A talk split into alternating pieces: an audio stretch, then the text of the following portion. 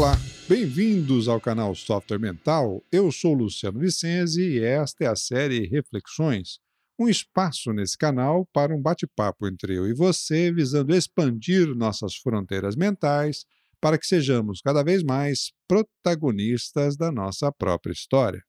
Esse canal conta com patrocínio e apoio técnico da Atena Media. O canal Software Mental conta com duas séries de conteúdo, as entrevistas com convidados especiais e a série Reflexões, onde você é o meu convidado, é a minha convidada para esse bate-papo. Você também pode enviar as suas questões, dúvidas, ponderações para o e-mail luciano.softwaremental.com ou colocar os seus comentários aí nas timelines das mídias sociais onde divulgamos o nosso podcast. Muito bem, hoje estamos aqui já no terceiro episódio do tema confiança, né? Sua visão sobre o universo, parte 3, onde vamos abordar aí o tema da confiança é mais aplicado às organizações, ao ambiente organizacional como um todo. No episódio passado, falamos aí sobre alguns conceitos correlatos aí à, à confiança e opostos até certo ponto, como, por exemplo, a desconfiança, a ausência da, da confiança, né, que leva o indivíduo ao pessimismo, a uma visão é, para o lado pior das coisas, das possibilidades, dos recursos, enfim, que tem como conceitos associados aí o egocentrismo, a pessoa que é muito focada em si mesma, muito voltada para si mesma, e a carência, que é aquela expectativa que os outros deem o que ela não tem. E é, isso não se sustenta isso não é, permanece. Né? Então, infelizmente, a desconfiança leva o indivíduo à solidão. A solidão, ou a condição da solidão, ela pode estar até rodeada de pessoas, mas se ela não consegue estabelecer vínculo de confiança com essas pessoas, ela está solitária do mesmo jeito. Em contrapartida à confiança, a predisposição para é, uma visão mais positiva da vida, das possibilidades, do universo, está relacionada aí, por exemplo, a conceitos de empatia, seja empatia cognitiva ou emocional, né, o interesse real pelo outro, né? E a questão da gratidão, que só é possível é, se houver confiança. Se eu puder confiar na intenção dos outros, eu consigo sentir gratidão. Se eu não confiar nas intenções dos outros, eu vou ter muito problema tanto com a empatia quanto com a gratidão, né? Então precisamos aí trabalhar o discernimento para confiar e estabelecer é, fortalecer esse, esse discernimento, fortalecer o nosso senso de confiança a partir, por exemplo, da empatia. Muito bem, hoje então a gente vai caracterizar um pouquinho mais aí o conceito da confiança nas organizações, né? É, e aí entram muito aí as relações entre áreas, a relação entre líder e equipe, por exemplo. É, os líderes muitas vezes querem que as suas equipes aí possam ser mais proativas, é, querem muitas vezes é, poder corresponder à expectativa da organização sobre o seu desempenho, né, os profissionais de modo geral. E isso é, são muitas vezes aí os profissionais são cobrados a saber ou dominar esse, muito aí a sua atuação, a sua área de atuação ou seja, aquele domínio mais técnico, ou se ele está numa posição de liderança, aquele domínio sobre a área dele. Isso, na prática, 100% não é possível. Não existe. Quanto maior a sua equipe, menos isso é possível ainda, né? E muitas vezes aí os líderes se sentem então isolados em relação ao cumprimento aí das suas metas, porque acham que a equipe não está de fato integrada ou vestindo a camisa como ele bem gostaria é, sabem muitas vezes até que precisam ser mais estratégicos, mas simplesmente não tem tempo para isso, sem que corra o risco de é, as coisas pararem de funcionar. Então, esse é um, é um, um conflito, é uma situação aí de pressão que há sobre os profissionais e principalmente sobre as lideranças, e, e, e, há um desejo, então, que as pessoas fossem mais proativas aí no cumprimento das metas, e enquanto ao mesmo tempo ele pudesse ter uma noção clara de tudo que está acontecendo ali, ou seja, um controle de tudo, né? Então, um dilema de como envolver a equipe nesse processo.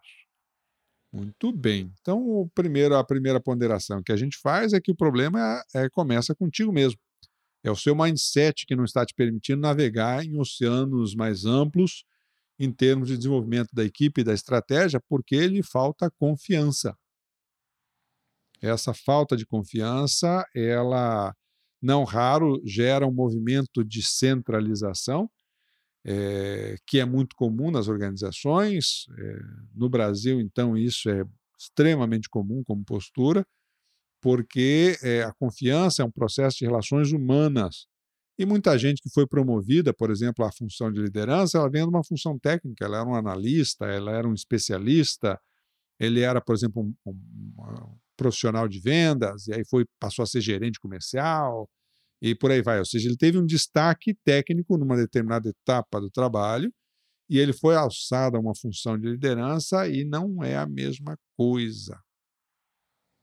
A capacidade técnica é a sua relação com um determinado conteúdo de informação.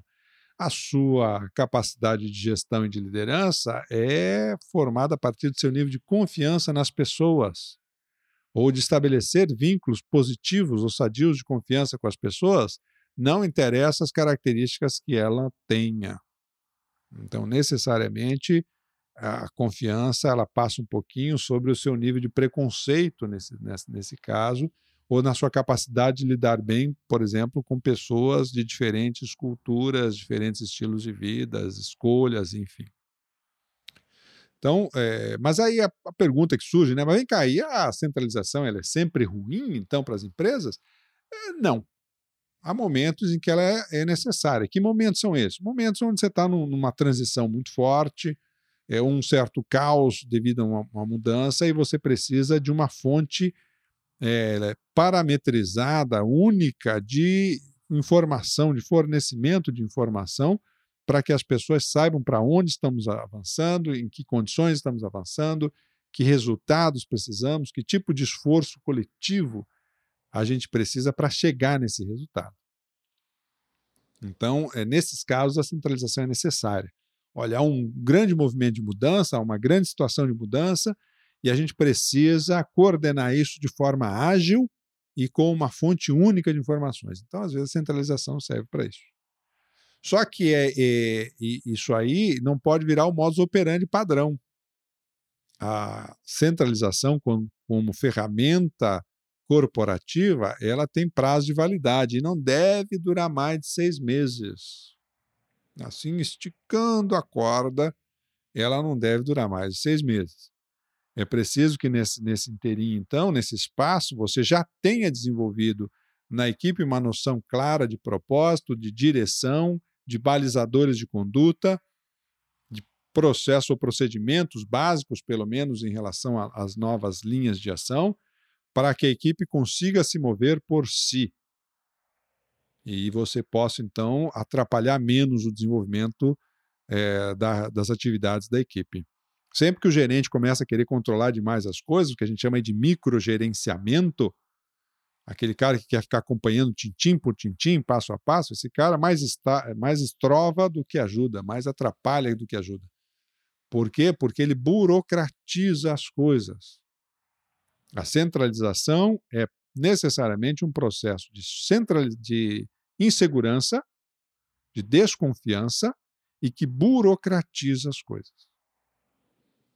Então, ela, a partir do momento, por exemplo, que o camarada, que a pessoa começa a usar essa necessidade de controle porque não tem confiança nas pessoas, não tem confiança no processo, não tem confiança na, na intenção das pessoas, é, ela passa a querer fazer um gerenciamento das pequenas coisas do dia a dia. Não raro, acaba assumindo para ela uma porção de tarefas que não deveriam ser ela que está fazendo. Então, tarefas operacionais, por exemplo, da área, que são internas da área, um líder não deveria fazer. Quem deveria fazer é a sua equipe. Ele deveria estar construindo relações com outras áreas, outras partes do processo, numa visão mais sistêmica de como funciona aquela organização em relação ao mercado. E, e eu lembro muito de uma frase lá do Frank Maguire, da, da, do FedEx, que ele diz assim: ó, você acha que as pessoas saem de casa para fracassar? Elas não saem de casa para fracassar, elas saem de casa para fazer o seu melhor. Então não desconfie da intenção das pessoas, porque ninguém quer ninguém vai para o trabalho para fracassar. Então essa essa essa postura de desconfiança, ela é uma, um nivelamento por baixo da própria equipe. Eu não confio na equipe, eu não e eu nivelo por baixo. Eu estou falando aqui no âmbito organizacional, mas isso também se aplica às relações do dia a dia. A desconfiança, o controle, o ciúme das relações afetivas, por exemplo, ele nivela as pessoas por baixo.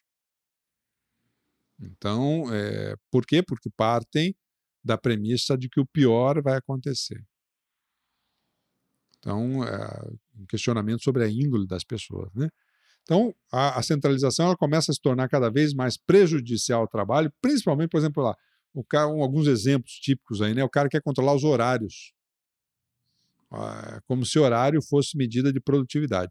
Ok, se você está numa indústria, se você está numa fábrica, as pessoas têm que começar determinadas atividades do processo, porque as atividades são interdependentes, são encadeadas e elas precisam ter um movimento cronológico preciso para gerar resultado, para gerar eficiência, para gerar é, rendimento. Então, obviamente, numa fábrica, as pessoas têm que começar a atividade produtiva numa mesmo, no mesmo horário e tudo mais. Mas é, por exemplo, diferente daquele cara que trabalha no, no ambiente organizacional administrativo e ele fica querendo controlar quem vai, que horas vai, que horas volta. É, é, a mesma coisa das relações interpessoais, né? Aonde você vai, com quem você vai, que hora você vai, que hora você volta. É um tipo de controle que é, é pautado totalmente na insegurança, né? Ou controle das atividades. No controle das atividades, veja, uma coisa é você dizer para a pessoa o que precisa fazer. Outra coisa é você querer dizer para a pessoa como ela deve fazer as coisas. Isso é desconfiança, isso é centralização como a pessoa vai fazer, da autonomia dela. Já discutimos autonomia aqui no nosso canal. Então, verifica se as pessoas têm a, a informação, ou seja, a capacidade e os recursos para executar a tarefa e deixa ela trabalhar, não atrapalha. Deixa ela funcionar, deixa ela fazer do jeito dela.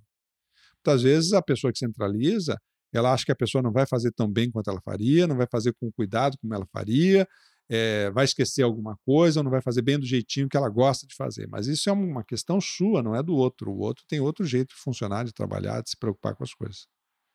Então, deixa a pessoa funcionar. Ou do modo né, de, de, de, de ser do outro. Né? Esse é um, é um outro patamar aí da, da, da centralização. É, por exemplo, daquele gestor que quer que os, a sua equipe se tornem clones dele mesmo. É preciso saber respeitar a liberdade e o estilo de cada um, né? Eu costumo dizer com quem a gente escolhe para tomar um chopp depois do serviço é uma questão pessoal. Então aí você pode escolher com quem você quiser, com quem você tem mais afinidade, com quem pensa mais parecido com você, ok, beleza, show de bola. Mas no trabalho não. No trabalho, o que pauta aquela relação é uma atividade organizacional e deve ser considerada a competência da pessoa, e não o estilo, valores, se ela pinta o cabelo de verde, se ela tem tatuagem, se ela usa quatro brincos, isso é um problema dela, não é seu. Considera aí o que é a competência que ela apresenta para poder trabalhar. Eu, eu, gosto de um restaurante lá em Curitiba, que é o Zé a Mais, que, eh, por exemplo, é uma característica da equipe, os garçons normalmente têm um estilo bem diverso do que aquele padrão daqueles, daqueles restaurantes de boa categoria. E o restaurante José a Mais é de ótima categoria. E, e lá os garçons, cada um deles tem o seu estilo pessoal. E todos são muito profissionais e atendem muito bem. Então, isso não tem nada a ver com o estilo de vida de cada um, o que cada um faz ou não faz, né? É, é preciso que a gente dê liberdade para a pessoa poder funcionar melhor, né? Então, em relação à centralização, que é uma crença básica dos líderes de achar que as pessoas não conseguem fazer ou não farão tão bem feito quanto eles, é, acaba levando o indivíduo a ter foco operacional, o que eu, eu chamo aí de operário graduado, né? E, por outro lado, ele acaba criando passividade na própria equipe baixo nível de proatividade na resolução dos problemas por parte da equipe, porque o cara centraliza tudo, tudo tem que passar por ele, tudo tem que passar pelo visto dele, o checkpoint dele. E isso faz com que a equipe acomode o seu pensamento. Com o passar do tempo, a equipe começa a produzir menos, ou render menos, ou ter menos ideias, e ele acha que isso é um problema da equipe. Não, não, não, esse é um problema seu, do seu estilo de gestão que levou a isso. O seu mindset criou uma equipe passiva para você pela sua desconfiança e pela sua centralização. E aí não dá para esperar que a turma seja criativa e proativa se tudo precisa da sua benção. A mesma coisa aí a questão de, eh, da centralização para preservar os próprios interesses e necessidades de poder e controle. Né? Muita gente que confunde eh, capacidade de trabalho com poder e controle. Ações aí pautadas aí na, na autoridade formal para se sentir mais seguro dentro do famoso manda quem pode, obedece quem tem juízo. E aí a pessoa acaba confundindo a preservação da qualidade para realizar uma tarefa que é pautada por indicadores da centralização e dele ter que olhar cada passo da história, né? E, por fim, aí a dificuldade em valorizar e reconhecer o trabalho bem feito, aquele gestor que acha que porque as pessoas recebem um salário, é, então elas têm mais que não têm mais que obrigação em fazer o seu trabalho. Isso não funciona em países latinos, de modo geral, não funciona no Brasil também. Nós somos afetivos, nós precisamos do reconhecimento, nós precisamos da valorização sobre o que fazemos. Na verdade, isso acontece em todo mundo, não é só com os latinos, não, mas nós aqui somos mais afetivos pelo estilo cultural que temos de relacionamento com as pessoas somos mais táteis, somos mais próximos, sabe? verificamos mais as coisas com as mãos, né? Então, é, é preciso reconhecer e valorizar o trabalho bem feito como uma amostra do que aquilo é o que quer que se repita. E isso permite às pessoas, então, cada vez mais parametrizar o seu próprio desenvolvimento, ganhar autoconfiança na sua autonomia e poder funcionar melhor. Quando isso não acontece, seja por excesso de controles, é, isso gera uma insatisfação na equipe, gera um engessamento, uma demora excessiva no tempo de resposta. Você pode observar isso facilmente na cultura de uma organização quando o tempo de resposta é lento. Aquelas pessoas que passam a funcionar é, de uma forma burocrática. Né? Eu costumo dizer muito que tem profissionais que são plug and play. Então, o que é um, um profissional plug and play? É aquele cara que você dá as coordenadas, ele já sai fazendo as conexões, já sai funcionando. E aquelas pessoas que cada vez que você põe um negócio, fala um negócio, elas assim, ah, eu vou ter que ver isso, vou ter que pôr na agenda, me manda um e-mail. Ou seja, é, o negócio é burocrático, velho. Tem que rodar todo um processo para ele começar a startar a função. Então, é, hoje em dia, cada vez mais são valorizados esses profissionais plug and play. Gestores plug and play ou seja, que conseguem funcionar de uma forma mais rápida, mais é, efetiva aí no seu trabalho. O lado sadio, então, da confiança nas organizações acontece justamente pelo exercício da descentralização. Quanto mais descentralizada é a operação da equipe, mais sadia ela é. Mais produtiva tende a ser essa equipe, mais produtivo tende a ser o trabalho daquela organização como um todo, maior o nível de satisfação dos clientes, há uma relação direta, por exemplo, entre o nível de satisfação dos clientes e o nível de satisfação das pessoas com a empresa. E isso é muito permeado pelos níveis de confiança que se estabelecem em termos de identidade e participação dentro do trabalho. Né? Quando então você tem aí as regras, os limites mais claros, para funcionar, mas que não sejam essas regras não podem ser excessivas, não pode ser um passo a passo muito pequeno, porque isso gera o comportamento de hacking, ou seja, gera o comportamento de burlar a regra. Quanto mais normas e controles tem uma empresa, pior é o nível de educação, pior é a atuação a partir de valores, pior são os resultados coletivos dessa empresa. E isso é muito comum. Alguém erra, o cara já sai logo criando uma norma, um padrão de funcionamento para evitar que aquele erro aconteça de novo, ou seja, uma desconfiança na intenção dos demais, na intenção do resto. E todo mundo que até então tinha liberdade para fazer determinada coisa parou de ter, porque um Zé lá em, em algum lugar errou, fez, cometeu uma bobagem com aquela liberdade. Então, em vez de chamar o cara e acertar o passo do cara, não, cria uma norma, a partir de amanhã todo mundo está proibido de fazer tal coisa. E isso vai injeção na organização, injeção, injeção, ou seja, vai criando um clima de desconfiança sobre a intencionalidade dos profissionais. A doença organizacional se estabelece quando o nível de confiança interno está muito baixo. E aí você tem um nível de conflitos muito maior, muito mais dificuldade de entendimento, a comunicação flui truncada ou não flui. É, o tempo de resposta aumenta demais, o senso de priorização fica, fica dúbio, fica é, não muito claro para as pessoas, e isso acaba gerando um resultado, um rendimento do grupo muito ruim. Né? Então é preciso que haja essa maior confiança interna para que as pessoas da empresa se sintam confiantes para estabelecer melhor níveis de empatia, por exemplo, com os clientes. Antes de que e aí entender a realidade desse cliente antes de criar aí novos produtos ou serviços, né? Muito bem. Como é que a gente sai dessa armadilha de rato, então, da confiança nas organizações? Bom, a primeira começa com você mesmo, velho. Não tem jeito, não tem como aliviar essa história, não. Então, um primeiro aspecto, uma primeira dica que eu daria para você é assim: olha, é, para de querer controlar os outros. Qualquer pessoa mais ou menos lúcida, após cinco minutos de reflexão sincera e profunda, começa a identificar que ela é incapaz de controlar os outros. Você não controla as pessoas. Então, para de tentar. Para de insistir. Mas por que, que a gente insiste nessa história se isso não funciona? Normalmente porque isso é uma reação e não uma ação. É uma reação de instinto ao próprio medo. Medo e discernimento são duas coisas que não convivem bem.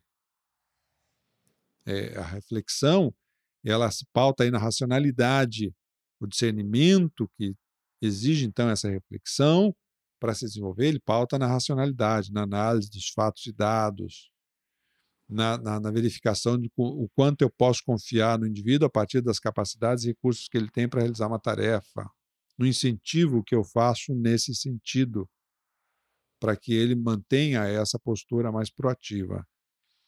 Então essa essa essa racionalidade ela justamente permite uma melhoria da relação com o contexto. E com isso eu supero o medo. O medo, por, por outro lado, né, se eu então eu continuo insistindo em pautar a minha relação com as pessoas na base do controle, ou seja, na base do medo, isso cria uma crença limitante na organização que o indivíduo não pode ter a proatividade para fazer as coisas, porque se ele sair do processo ou sair do jeito que o chefe quer, ele não vai ser bem avaliado. Então a gente precisa fazer um exercício aí de aliviar esse medo.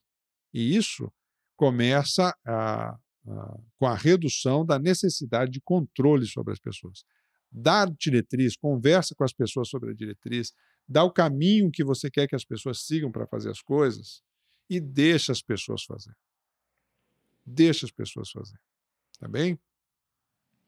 é, é, o, o, problema do, do medo e do controle é que eles procuram um mundo estático, submetido à vontade pessoal do indivíduo.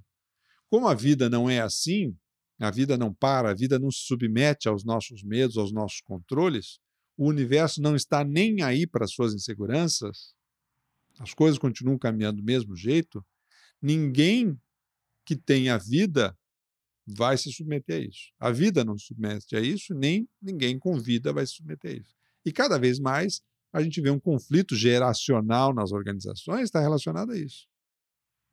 Ou seja, nessa dificuldade da gente poder entender aí é, os papéis das pessoas dentro da organização. Então, defina com clareza quais são os papéis e responsabilidades de cada pessoa, defina as direções e deixe a turma funcionar. Meça resultados, tenha controle sobre indicadores de resultado.